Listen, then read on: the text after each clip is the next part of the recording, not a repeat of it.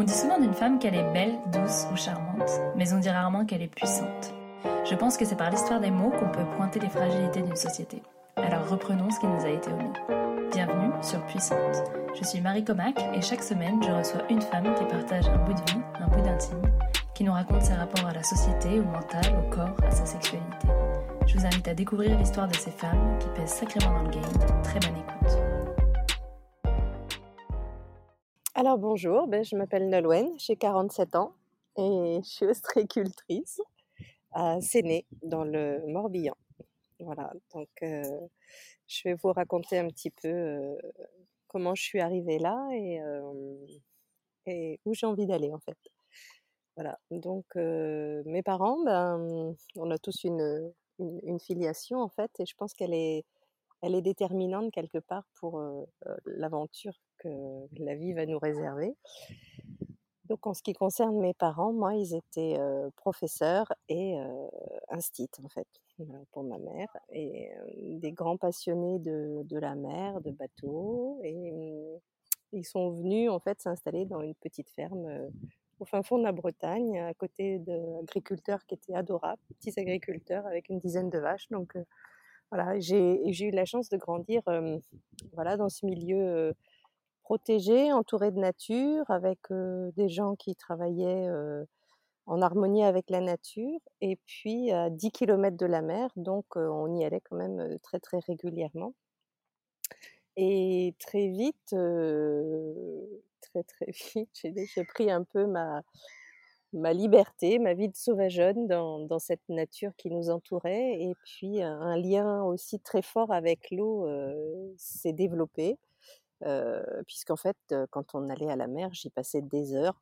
voilà, je pouvais rester entre 5 et 6 heures dans l'eau, ce qui affolait mon père en me disant mais sors de l'eau, sors de l'eau, tu peux pas rester aussi longtemps. Et moi j'ai encore un petit peu, papa, encore un petit peu. Et en fait j'étais complètement passionnée de voir toutes ces formes de vie, euh, euh, tous ces petits poissons, enfin voilà, ces couleurs. Enfin c'était un monde qui était vraiment euh, magique pour moi. Et voilà, je, c'est vrai que j'aurais voulu avoir des branchies pour rester. En fait, c'était vraiment ça. Donc, de ce grand mélange, voilà, j'ai continué mes études, que j'avais pas une facilité, mais disons que voilà, j'ai suivi un cursus qui m'a permis de, de, faire quelques études en, en, université et sur la filière bio, en fait, quoi. Et c'est vrai que le passage à l'université de Rennes, il a été aussi un déclic parce que quand on rentre dans les bibliothèques des universités, on se rend compte du savoir accumulé et en fait on se rend compte qu'on n'aura pas assez d'une vie déjà pour tout comprendre, pour tout connaître. Et je trouve que ça nous place dans une situation d'humilité par rapport à nos connaissances. Et donc voilà, c'est trois facteurs déterminants, la nature, la mer et l'humilité sur nos connaissances en tant que position, en tant qu'humain en fait, voilà, ça m'a amené à, mmh, bah, à ce que je suis aujourd'hui, c'est-à-dire être ostréicultrice. Donc j'avais vraiment besoin d'être très très proche de l'eau, pour pas dire tremper dedans régulièrement, pour, pour me sentir bien.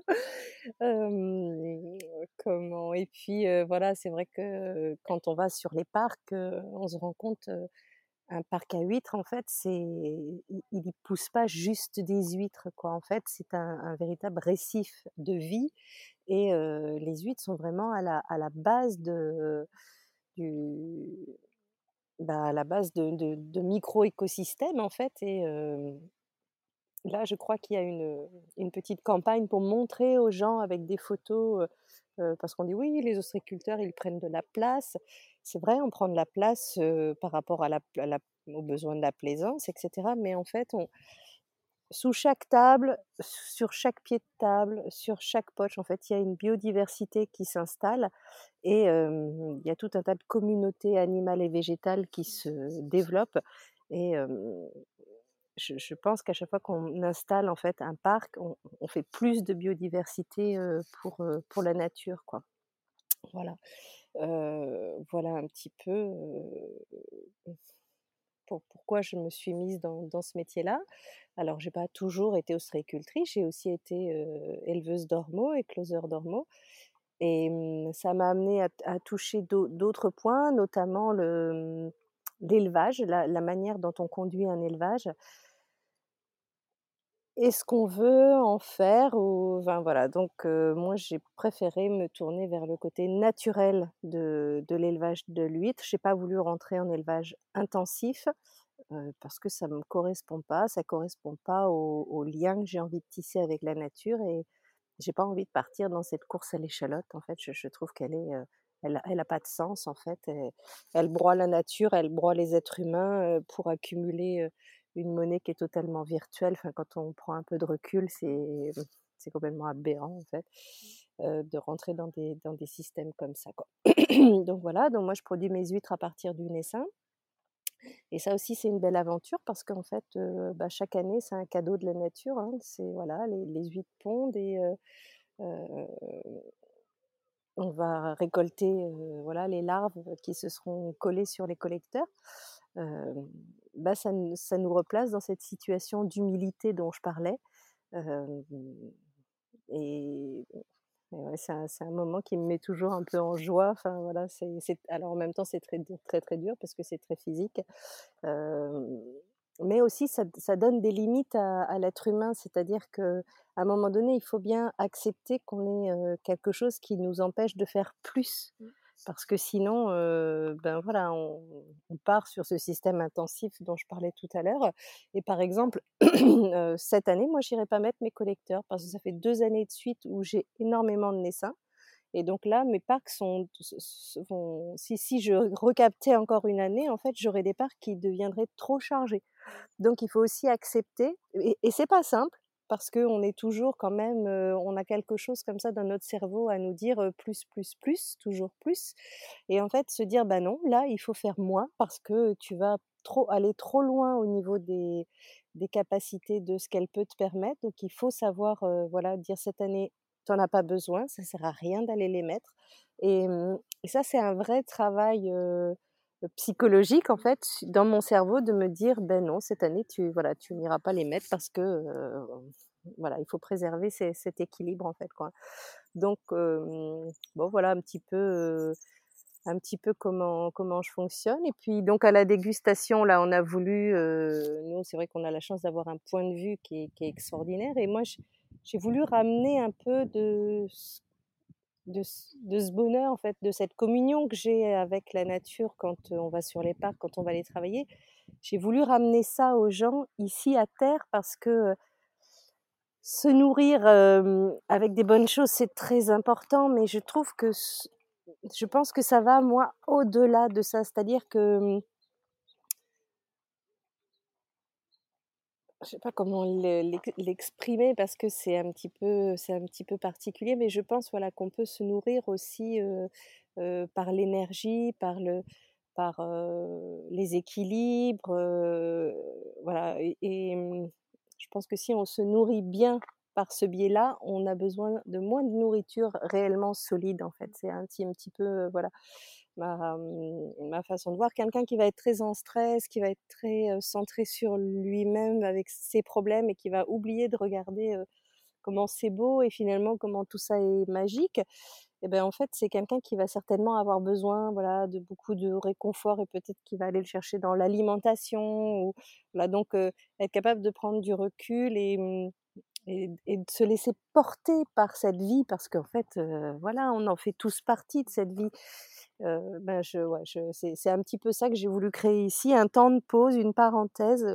et bah, je pense que c'est assez réussi parce que les gens nous renvoient vraiment cette image-là de, ils se sentent comme chez eux, comme ils disent, on se sent comme chez nous et qu'est-ce qu'on est bien et coupez pas les plantes. Enfin voilà. Et, et c'est cette harmonie retrouvée entre l'espèce humaine et la nature que je voilà que j'ai envie de, de continuer à développer parce que bah, parce que en fait, l'un peut pas aller sans l'autre. En fait, voilà, l'être humain pour être bien, il a vraiment besoin de nature et aujourd'hui, on va assister à vraiment ce déclic-là dans enfin, nous, on le ressent dans notre clientèle, hein, les gens en parlent beaucoup, ils ont compris que le tout asphalte, le tout béton, le tout lisse, le tout chacun pour soi, en fait, ça les nourrit pas, ils sont pas heureux. Donc on va avoir l'émergence d'une nouvelle façon d'habiter la Terre et, j'espère qu'avec en fait ce que je partage avec la nature, eh bien, je vais pouvoir ben, faire ma modeste contribution pour faire avancer les choses en fait. voilà, donc c'est assez, c'est assez passionnant en fait. C'est voilà, on est toujours ébahi devant les nouvelles technologies et tout ça, mais je pense que les nouvelles façons d'habiter la Terre, ça va être aussi quelque chose de, complètement passionnant en fait. Donc voilà, et puis puisqu'il y a, des sujets qui me tiennent à cœur dans la vie, puisque ma vie n'a pas non plus été un long fleuve tranquille au niveau des relations humaines, notamment avec les hommes, et comment je me suis heurtée dans ma vie comment on peut dire ça? Déjà des problèmes d'alcoolisme, voilà. Alors pas sur moi personnellement, mais sur mon, mari en fait, parce que j'étais mariée qu'une seule fois. Et puis problème de, perversion sur mon deuxième conjoint qui en fait qui m'ont amené à, à comprendre ce que c'est que l'emprise, être sous emprise d'un homme, le regard que porte la société sur les femmes finalement qui se font violenter, que ce soit physiquement ou psychiquement, où finalement les autres êtres humains sont assez vont, prendre du recul et vont, vont se positionner non pas en aide, mais plutôt en juge, et finalement de dire «Bah, si tu vis ça, c'est que tu l'as bien cherché, en fait, voilà. Et à aucun moment, moi, j'ai cherché à me faire violenter. Voilà, c'était pas du tout cette relation-là que je, souhaitais. Et, et, donc, petit à petit, grâce à une amie d'ailleurs, qui m'a dit, mais en fait, tu es libre. Ben, je dis en fait non, je suis pas libre. Et c'est là que j'ai commencé à comprendre que j'étais sous emprise et qu'en fait tout n'était que chantage. Si tu veux pas ci, ça sera comme ça. Si tu veux pas ça, ben ça sera ça. Et, mmh, et, jusqu'au jour, voilà, j'ai demandé de, s'en aller parce que moi, voilà, j'avais compris sa façon de fonctionner, que là-dedans il n'y avait pas d'amour, il n'y avait pas de, de partage. C'était l'utilisation de la femme comme objet, c'était l'utilisation du chef d'entreprise pour acquérir un certain aura à côté d'elle, c'était l'utilisation de mes biens personnels et financiers pour son propre confort et celui de sa famille. Donc voilà, quand on, comprend ça, ben on se on, arrive à, découper une petite porte et puis à, pouvoir sortir. Et donc, cette expérience-là m'a amené à me dire, euh, puis en fait, les femmes qui subissent des violences comme ça, euh, elles sont seules, quoi. Parce que moi, j'ai fait tout le parcours, euh, celui d'aller voir un avocat qui m'a dit, bah écoutez, si vous avez 5000 euros à perdre, on peut y aller. De toute façon, vous n'avez pas fait de main courante, pas de ci, pas de ça, donc ça sera sa parole contre la vôtre. Il va repartir avec le sourire et vous allez perdre une nouvelle fois face. Donc voilà, vous prenez ça dans les dents. Ensuite, j'ai été à la violence faite aux femmes pour pour essayer de comprendre, parce qu'au début, on, ne comprend pas que ça fait pas partie de quand on a été élevé dans des conditions, on va dire à peu près normales, à peu près lambda, la violence, ça fait pas partie du code. Donc en fait, on, on la comprend pas, on, on peut même pas la concevoir à la base, quoi.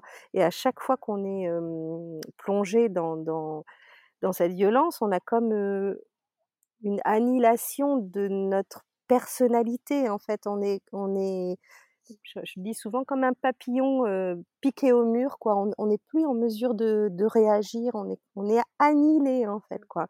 Et, mmh, et, donc, en fait, les pervers savent très très bien se, servir de, de ces, de, de comment je peux dire ça, de, cette façon dont, va réagir la victime en fait quoi. Ils sont vraiment passés maîtres du chaud, du froid euh, euh, pour euh, rendre l'animal docile en fait quoi. Hein, voilà, c'est ça. Donc je me dis qu'il est urgent de proposer des solutions qui permettent aux femmes cette parenthèse et cette prise de conscience. Alors moi j'ai regardé beaucoup de blogs sur la perversion narcissique, qu'est-ce que c'est? Comment s'en détacher, comment s'en guérir. très certainement que dans mon enfance, il y a eu aussi des, choses qui, ont, qui lui ont permis de m'accrocher parce qu'en fait, c'est comme un puzzle, hein, c'est une pièce qui s'emboîte dans une autre. Je, parle au, au, sens figuré du terme, psychiquement en fait, quoi. Hein. Donc, comprendre comment on est fait, pourquoi est-ce qu'on peut être si facilement être prise pour une proie et comment ne pas retomber dans, ce système-là, à quel moment, je me suis souvent posé cette question, à quel moment il aurait fallu que je mette les barrières, les garde-fous, ou à quel moment il aurait fallu que je stoppe cette relation pour qu'elle ne devienne pas toxique en fait? Et, mmh, je vois là, je suis inquiète pour ma fille, ma cadette, parce qu'en fait j'ai le sentiment qu'elle qu'elle est en train de partir là-dedans. Et c'est difficile à mmh, c'est difficile à expliquer à quelqu'un qui est là-dedans ben, qu'elle n'a pas à se faire traiter comme ça, que le positionnement de son partenaire, c'est pas un bon positionnement de partenaire. Voilà. Et, il faut absolument mettre plus de... Alors moi, je suis sa mère, donc comme c'est une jeune adolescente, bah, peut-être que c'est le dialogue, il est plus compliqué parce qu'on est plus ou moins en conflit de développement, voilà. Mais voilà, avoir plus de structure. là, je, suis je suis à deux doigts de me dire, il faut que je l'emmène voir des gens qui vont lui expliquer parce que sinon, elle va refaire les mêmes erreurs que moi. Et c'est délétère, on perd un temps fou, on perd une énergie monstre donc, donc, donc voilà. Bon, après, le, psychisme, c'est, on peut tomber en dépression. Moi, j'ai eu la chance de, retrouver une personne qui, qui m'était chère depuis très longtemps, qui m'a permis aussi de me relever. Et puis on a, voilà, on a redressé l'entreprise qui était en perdition parce qu'il n'y avait plus de capitaine à bord. Donc voilà, mais tout le monde n'a pas cette chance-là de rencontrer au bon moment la personne qui va la repêcher en fait quoi. Hein. Et ben, c'est pour ça qu'en fait via ces petites rillettes d'huîtres en fait je, veux en fait qu'une partie de la marge que je fais sur ces rillettes permette de faire un bateau qui prendrait en charge ben, quatre ou cinq femmes voilà qui leur permettrait cette parenthèse d'aller voir en mer alors mais pas nécessairement très loin on peut rester dans le golfe parce que c'est un un milieu qui est très propice à, à se recentrer sur soi, je trouve, pour, pour qu'elles comprennent la, toxicité de la relation dans laquelle elles sont et qu'elles puissent trouver les clés pour y mettre un terme d'elles-mêmes, en fait, quoi, parce que souvent, ce qu'on entend dans les reportages des femmes qui se font violenter, c'est qu'elles portent une plainte une fois, mais qu'elles y retournent. Donc, en fait, la, crédibilité de leur plainte est entachée par le fait qu'elles y retournent. Mais en fait, elles y retournent parce qu'elles sont euh, sous cette emprise et qu'en fait, euh, quand on est dans cette spirale, on la, on la comprend pas en fait, on n'a pas l'œil extérieur. C'est comme quand on est dans, une galaxie, en fait, on n'a pas la capacité d'imaginer la galaxie en extérieur, quoi. Donc c'est cette idée de bateau, ça serait vraiment de leur permettre bah, justement d'acquérir ce, ce, ce, regard extérieur, euh, peut-être euh, en, en, même temps avec une formation, c'est-à-dire qu'il y a des gens qui expliquent très bien. Euh, moi, j'ai beaucoup lu Boris Cyrulnik et je le relis régulièrement. Là, j'ai passé un copain qui va pas bien parce que justement, il a fait, il a fait les frais de pervers. Alors là, c'est pas dans sa relation personnelle, mais c'est dans sa relation de travail et avec calomnie, etc. Donc, euh, j'ai dit, écoute, tu peux perdre toute ton énergie pour aller chercher la justice, mais tu peux aussi travailler sur toi pour comprendre comment ils ont réussi à t'impacter et à quel moment il aurait fallu euh, réussir à, à, mettre le garde-fou, en fait, quoi. Parce que nos sociétés produisent en moyenne 6% de pervers narcissiques. C'est les, c'est les, euh, c'est les, comment, les pourcentages qui sont donnés chez des collègues restaurateurs qui disent mais c'est bien plus, ils sont au moins 30%. Tu vois je veux pas voir la vie aussi noire que ça. Mais ce sont des gens extrêmement destructeurs et qui vont prendre plaisir à votre malheur en fait quoi. Donc ça il faut. Tu penses qu'il faut exprès ah, je pense que c'est, ils ne le font pas expressément. Ça fait partie de leur fonctionnement, c'est-à-dire ce sont des gens qui eux-mêmes ont été abîmés et pour se, se, survivre, en fait, ils se sont nourris du malheur des autres. parce que en fait, très certainement qu'ils ont été victimes d'abus, d'injustices, de choses qui n'ont pas été réglées, et en fait, pour trouver ça normal, euh, et ben en fait ils ils, comment et oui ils se nourrissent du, du, malheur de l'autre. C'est-à-dire que c'est pas qu'à moi que ça arrive quoi. Voilà. Et et ce cercle infernal là il va falloir vraiment s'y attaquer. C'est un des futurs grands dangers de nos sociétés en fait parce que il m'a fallu beaucoup de ça, ça, ça impacte un, niveau qu'on n'imagine pas.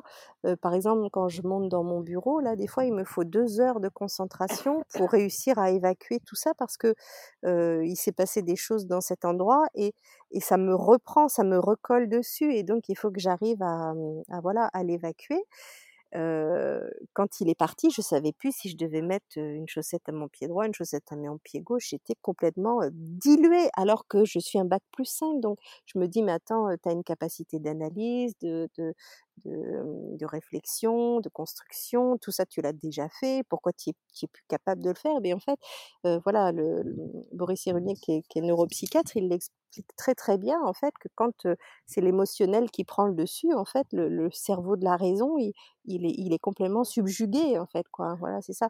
Et être capable de travailler sur ça, et puis de d'éduquer les enfants, hein, parce que je trouve que ça, ça devrait devenir un, un problème de, de, de, société en fait. Qu'est-ce que la perversion Comment la comment la reconnaître, comment aider les, les, les, gens qui sont pervertis. Je ne sais pas s'il y a une capacité. On peut dire que on peut on peut avoir un espoir de les guérir parce que dans tout ce que j'ai pu regarder, c'est un pervers restera toujours un pervers en fait. Donc voilà. Donc ça, mais mmh, ça veut bien dire que dans nos sociétés, si on veut pas les créer, il faut plus de justice. Mais quand je dis justice, c'est la vraie justice, c'est-à-dire quelque chose qui soit pondérant et constructeur, pas quelque chose qui soit cassant et destructeur en fait, quoi. Pour amener ben, les gens à être bienveillants les uns avec les autres et, ne plus se nourrir du malheur de l'autre en fait, quoi. Moi, c'est, je, pense que voilà, ça c'est voilà, ça c'est vraiment important. Et, et moi, j'ai été éduquée dans ces valeurs-là. J'avais une maman qui était institutrice et c'est vrai qu'elle faisait quelque chose de formidable parce que souvent, j'étais dans une classe inférieure, mais comme les instits, c'était un peu des copines, tout ça, quand je m'ennuyais, je passais d'une classe à l'autre, j'avais ce grand privilège. Et, et, je la regardais faire, et notamment en début d'année, lorsqu'elle avait des individus qui allaient être un peu des cancres, en fait. Hein, bah, c'est-à-dire que c'est des, des, des, gens qui avaient une capacité d'apprentissage moindre. pour eux, c'était tout était plus compliqué. Et en fait, au lieu de les stigmatiser en disant, bah vous, vous êtes finalement euh, le, le, le, comment les, les tocards de la classe en fait quoi. Hein, et en fait, hop, elle les faisait mettre tout près de son bureau et en fait, elle, elle les faisait devenir ses aides de camp. C'est-à-dire que c'est eux qui distribuaient les cahiers, c'est eux qui ramassaient les copies, c'est eux qui étaient en charge de ci, de ça. Et en fait, le fait de les responsabiliser, euh, elle comptait vraiment sur eux et ben non seulement leur capacité d'apprentissage augmentait, mais en plus, ils étaient absolument plus fauteurs de troubles et, et c'est eux qui avaient les larmes aux yeux quand l'année se terminait et qui amenaient les plus beaux bouquets à, à ma mère en fait quoi voilà.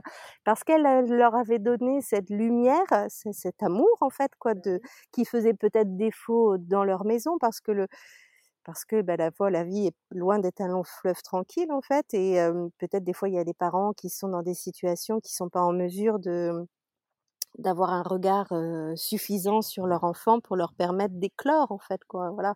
C'est pas juste et, et, et tout ça ça fait aussi voilà c'est ça m'a toujours fait enfin pas marrer mais je me suis dit c'est marrant on a des cours d'accouchement pour nous dire comment l'accouchement va se passer Et puis alors par contre, après, on n'a plus rien. C'est-à-dire que le petit enfant, ben alors là, hop, vous êtes laissé être tout seul face à lui-même, enfin voilà. Et, mmh, et puis ben, c'est pareil, le jeune enfant, l'adolescent, tout ça. Et en fait, on n'a rien. Il n'y a rien. Donc, enfin, je veux dire, dans une société qui se dit être évoluée, ça c'est pas normal. En fait, on devrait avoir des, des tout au long de ben, l'enfance, on devrait avoir voilà des, des conférences, des, des réunions entre avec des psychologues, des neuropsychiatres pour nous expliquer tout ce qui se passe en fait et, et le comportement en tant que parent constructeur à avoir parce que ben, on fait tous plein d'erreurs, plein de, voilà et et ben, si on savait, eh ben, on les ferait pas. Donc, voilà. Donc devenir parent, bah, c'est c'est un vrai challenge, quoi. Il faut pas, enfin, à mon sens, hein, je pense que voilà, il faut revoir ce, ce chose-là de laisser les parents, ben voilà, vous l'avez mis au monde, bah, maintenant vous vous débrouillez, parce que en fait, on se retrouve avec bah, ces 6% de pervers narcissiques, parce que en fait, les parents n'ont pas n'ont pas fait comme il fallait, voilà un petit peu, tu vois, donc on part de l'ostréiculture, mais c'est tout un programme de vie et, et je pense que on va continuer à développer cette entreprise dans ce sens-là. J'espère que je vais pouvoir y mettre de nouvelles recrues qui notamment voudraient eh bien, prendre des gens qui sont en dépression et leur permettre cette communion avec la nature et de retrouver du sens pratique en fait. C'est-à-dire que nos mains et notre cerveau, ils ont besoin de travailler ensemble. C'est-à-dire que moi, tu vois, des fois, je, pars, je, suis je suis perturbée, on peut dire ça, je suis perturbée parce que j'ai des papiers, des courriers à faire, des trucs qui m'embêtent en fait. Et je vais sur le parc et voilà, je fais mon travail et et en fait, tout d'un coup, je sens mon cerveau qui, qui se libère complètement, en fait. Et mes mains font ce qu'elles ont à faire parce que c'est devenu quelque chose d'assez routinier. Donc, j'ai une partie de ma vigilance qui va être sur est-ce que l'huître est maillée, est-ce que l'élastique est cassé, est-ce que j'ai bien retourné ma poche. Hein.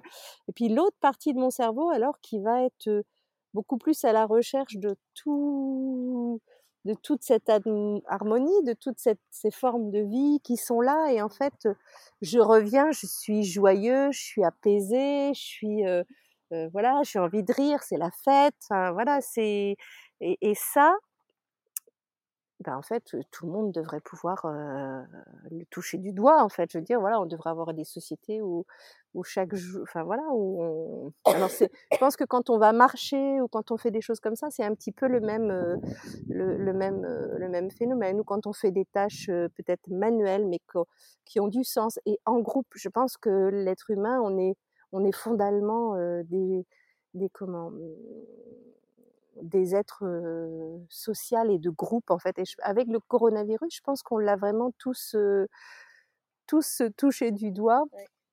Et là, il y a quelque chose qui a, qui, je trouve les gens beaucoup plus patients maintenant. En fait, on, ouais, on est tous un peu contents d'être là. En fait, c'est, c'est voilà, il y a, il y a cette ambiance qui est qui a un peu changé. Donc, moi, j'ai espoir qu'on, voilà, moi, je suis un peu comme ça. On, on, on, on, notifie les problématiques et puis après il va y avoir une recherche de solutions qui peut être multiple et variée et puis voilà on va solutionner les choses tranquillement enfin voilà et sans et sans heurts. Alors ce qui est assez drôle dans cette société tout de suite c'est que moi je sens que la base elle bouge et elle bouge très vite. Les, les gens sentent que voilà il faut changer il faut bouger et on voit au niveau du gouvernement en fait que eux ils remettent les scellés en fait et ils veulent surtout pas que ça bouge. Et donc là ils nous ont mis voilà le nouveau nouveau gouvernement c'est vrai que le monde des femmes est en colère parce que ça va surtout pas dans dans l'ordre du changement en fait. Ils ont ils remettent des vieux ténors voilà en ce qui enfin je trouve que Marlène Schiappa elle, elle avait des bonnes intentions et en fait ils sont en train de, la corrompre en fait compte tenu de la place qu'ils lui ont fait prendre. bon voilà, c'est un, peu désolant, mais je suis désolée pour eux en fait, voilà, parce que bah, ils ont rien compris quoi. Ils n'ont rien compris. Donc c'est pas grave. L'important c'est que ça soit la base qui bouge. Et puis finalement cette pyramide, elle, elle va plus avoir lieu d'être en fait. C'est ça qui va se passer. Donc parce qu'on on va changer nos relationnels les uns vis-à-vis des autres et on n'attendra plus que vienne la bonne parole de la providence d'en haut en fait quoi. Voilà. Et parce qu'on va leur prouver que la façon dont nous on fait les choses beaucoup mieux, plus, enfin mieux, mieux veillante et apporte de richesse à, tout le monde. Et voilà. Donc, bah, pour moi, le château va plus tenir très longtemps dans, dans ce sens-là, parce que chaque individu est en train de pousser pour que ça soit différent. Voilà. Oui, Alors, ben, c'est vrai que mmh, moi, dès toute petite, en fait, j'avais mes grands-parents qui habitaient la Garenne-Colombe à Paris. Donc, en fait, il fallait au moins une fois dans l'année que j'aille une semaine là-bas. Et comme je sortais de ma petite campagne où en fait les routes c'était quasiment pas des routes mais c'était des petits chemins, enfin j'arrivais dans cette capitale à, à Gare Montparnasse où déjà c'était extrêmement bruyant. Avant d'être bruyant, il y avait déjà cette odeur qui m'empêchait de respirer en fait où j'avais littéralement l'impression que j'allais mourir. Et puis voilà, toute cette circulation, ces mouvements très très vite et tous ces gens qui se regardent pas, qui se bousculent. Et en fait, je trouvais que c'était tellement irrespectueux tout ça, et tellement enfin voilà, j'étais, je sais pas, j'avais l'impression d'arriver sur une autre planète. J'ai dit mais qu'est-ce qu'ils ont tous ces gens? Ils sont bizarres en fait. C'est voilà. Et en fait, mes grands-parents, je pense qu'ils avaient conscience de mon mal-être quoi. Et en fait, tous les jours, ils me faisaient visiter des parcs et des zoos en fait. C'était un peu comme et mmh, et le premier film que mon grand-père m'a emmené voir au cinéma, c'était euh, c'était C'est la légende de Tarzan, si tu veux, un petit peu, euh, euh, où il vit, si tu veux, en pleine jungle. Et puis à un moment donné, il est retrouvé, donc il vit avec les singes et tout ça. Et à un moment donné, il est retrouvé, et puis on l'emmène dans un manoir en en Angleterre ou je ne sais où, et puis là, faut qu'ils mettent des vêtements et tout ça. Et en fait, moi, quand j'ai vu ce film, je dis mais c'est exactement, c'est exactement ça que je vis en fait. Et mmh, et, et, par exemple, j'ai toujours dit quelque chose, mais les gens ils vont peut-être me trouver un peu bizarre. J'ai toujours éprouvé plus de peine de savoir qu'il y avait des baleines qui étaient massacrées que de la mort de ma grand-mère en fait. J'ai jamais pu tellement m'expliquer ça, mais en fait, ça touche à quelque chose de sacré hein, et, mmh, dans, le sens où, où ces baleines, elles sont là, c'est des mastodontes, enfin, c'est un peu, je sais pas comment on peut dire ça, les, les, les léviathans de la terre en fait, et nous, on se permet d'aller les massacrer en fait, c'est Ouais, je trouve ça tellement injuste. Enfin, voilà, c'est ça, en fait, ça me révolte, en fait. Ouais, c'est c'est quelque chose qui me révolte. Et, ah, bon, la mort de ma grand-mère, je me dis, j'ai vécu des choses formidables. C'était une, une femme extraordinaire, mais voilà, elle a vécu sa vie, elle a vécu son temps, et, et c'est dans l'écoulement normal des choses, en fait, quoi. Voilà. Et, mmh, et, et, et, donc, c'est vrai que pendant, pendant mes grossesses, j'ai beaucoup écouté des chants de baleines, des choses comme ça. Et quand on les écoute chanter, c'est des chants qui sont tellement puissants. Et au moment de l'accouchement, moi, j'ai vraiment ressenti ça, que les femmes sont vraiment liées à ce rythme de cette planète. C'est-à-dire que par moment, la mer, elle est très belle et très, voilà, on a envie d'aller en faire des bateaux. Et puis par moment, elle est, elle est, titanesque, elle est en colère et, et, voilà. Je pense que la femme, on est vraiment lié à ça. Et, un accouchement, bien, en fait, c'est voilà, on sent, nos, entrailles s'ouvrir et on se sent lié, profondément lié à, à, ce, à ces forces telluriques là qui, qui, bah, sont, qui sont, qui, nous dépassent en fait, quoi. Hein, voilà.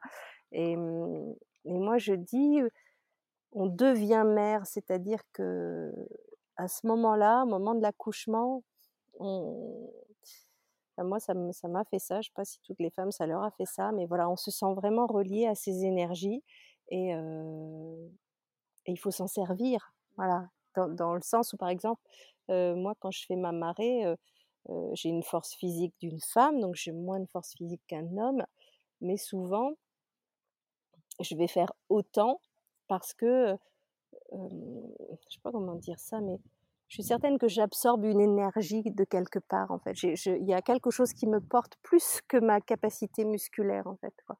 Voilà. Et si je devais faire les choses que avec mes muscles, et eh ben en fait, je pense que je ferais pas grand chose. Voilà. Et c'est vraiment mon esprit et un flux qui me dit, allez, hop là, les poches, elles, elles volent en fait. voilà. Et ça, je, ça, je le ressens vraiment très fortement. Par contre, si je suis encombrée par des choses lourdes ou que je me suis laissée encombrer, parce que c'est ça aussi qu'on fait, hein, de, de, de, donner trop d'importance à, des choses qui sont moches, en fait, il faut, il faut réussir à les minimiser pour qu'elles prennent pas de, poids dans nos vies, ça ne veut pas dire qu'il faut lâcher, mais voilà, mais ne pas leur donner trop d'importance et pour garder cette connexion au flux quoi. Moi je, je, je parle avec mes mots, je suis désolée, je sais pas comment l'appeler, mais ça voilà, je l'ai toujours ressenti.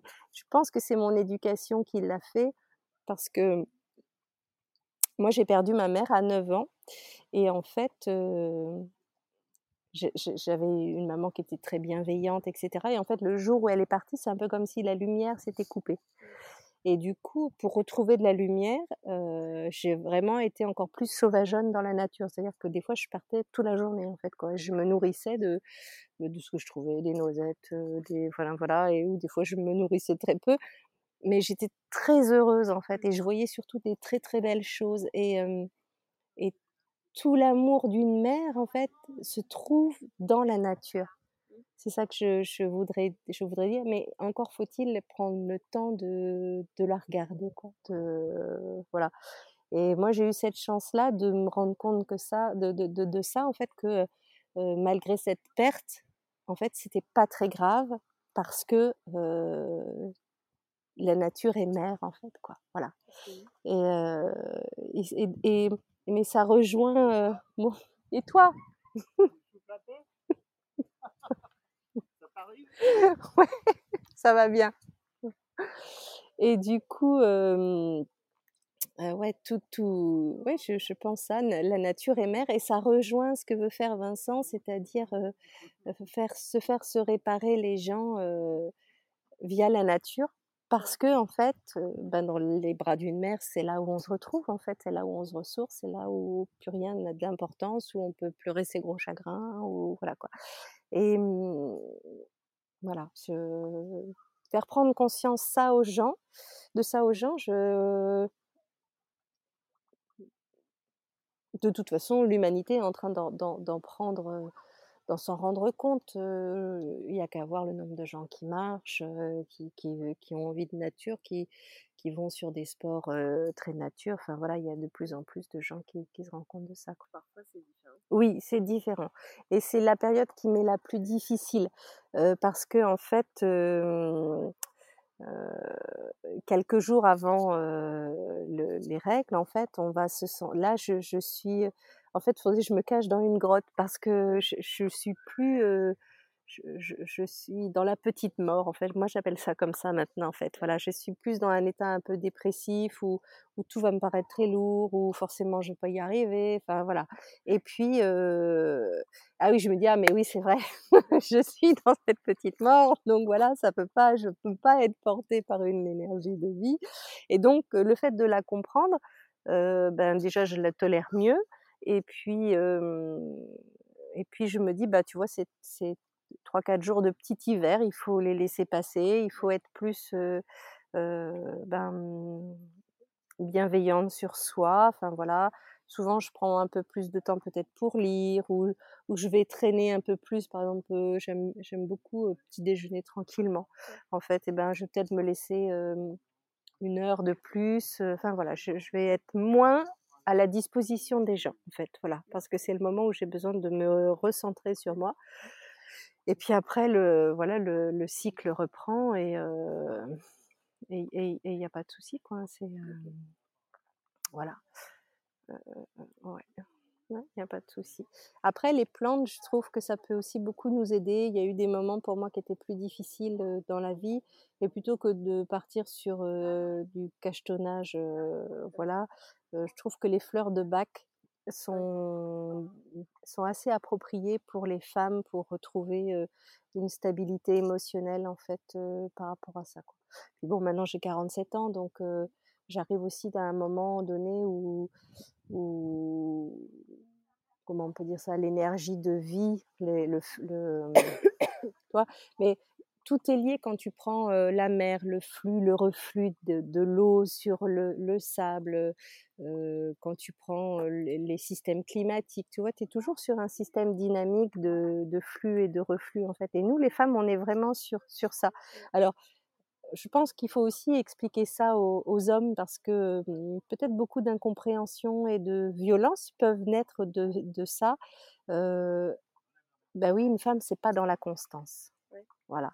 Alors qu'un homme va être beaucoup plus dans la constance. Et, en fait, il ne faut pas que les hommes se sentent acculés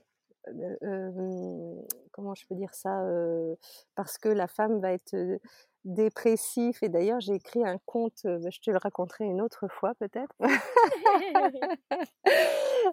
comment sur bah, la belle d'Ilure justement, où ça parle de ça, parce que parfois nos systèmes un peu dépressifs vont, vont, mettre les hommes dans un état d'anxiété de, terrible, parce qu'ils vont culpabiliser, ils vont croire que c'est leur faute si on est comme ça.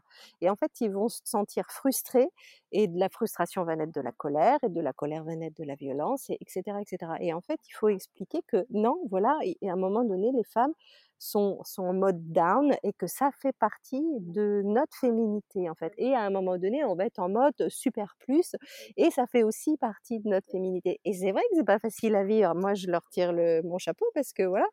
mais on est comme ça, voilà. Et, donc accepter, accepter la, cette différence entre les hommes et les femmes, je crois qu'elle est fondamentale en fait. Voilà.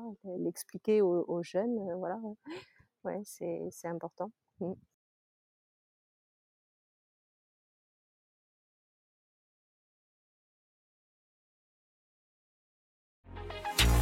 Merci d'avoir écouté ce témoignage. Si cela vous a plu, je vous invite à aller mettre la note de 5 sur 5 sur Apple Podcast et à diffuser cet épisode sur les réseaux pour toucher le plus grand nombre et inspirer toutes les femmes à embrasser leur puissance. Si vous souhaitez participer au podcast et partager votre histoire, je vous invite à me contacter directement sur hello.puissante.co. Merci infiniment pour votre écoute et à la semaine prochaine.